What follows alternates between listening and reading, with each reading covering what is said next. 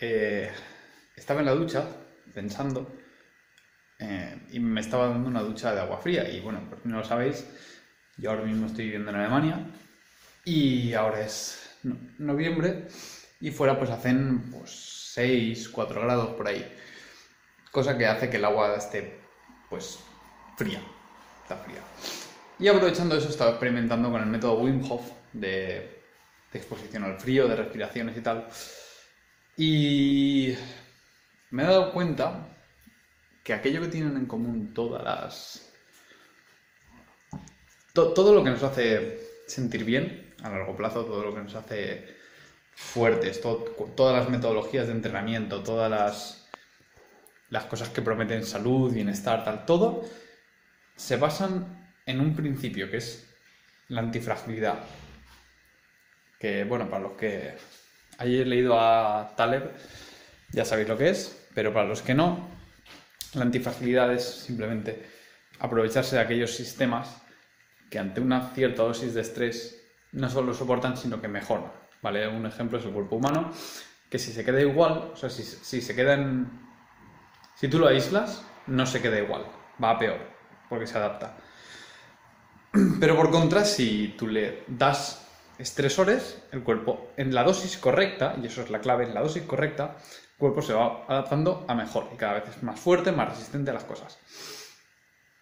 Entonces, eh, lo que tienen en común todos los métodos que promueven salud, la exposición al frío, el ayuno, el entrenamiento, todos consisten en estresores en hacerte pasártelo mal, en putearte y luego, eh, aparte de los cambios fisiológicos que se originan, psicológicamente crean un cambio muy importante y es que te das cuenta de, lo que eres capaz de...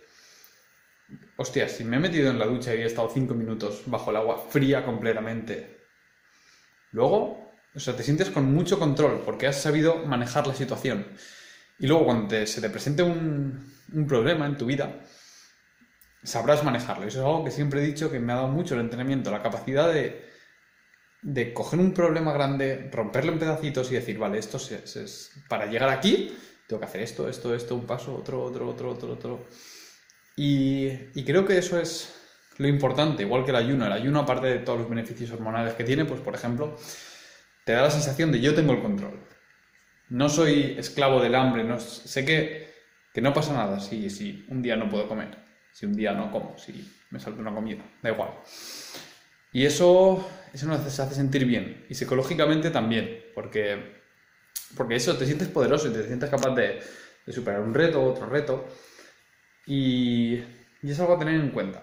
Que no, no, no es que haya una disciplina, Buah, es que esta persona ha encontrado esto que es mágico para el cuerpo humano, o esto otro que también, o no. Todos, todos se amparan bajo lo mismo. Y no es que la exposición al frío sea especialmente maravillosa o que el ayuno sea la píldora mágica que te va a ayudar. No es así. No hay píldora mágica. Nunca la ha habido. Es. eh, El beneficio simplemente es salir de lo que es cómodo y empezar a, exponerte a cosas incómodas. Primero de forma controlada, pues eso, duchas frías, empieza a entrenar, incorpora algún ayuno.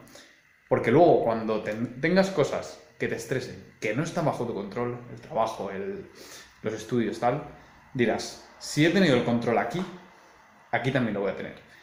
Y no te estresas. Y aprendes a, lidiar con eso mucho mejor. Y ahí es cuando te lleva a mejoras en cuanto a calidad de vida, felicidad y tal.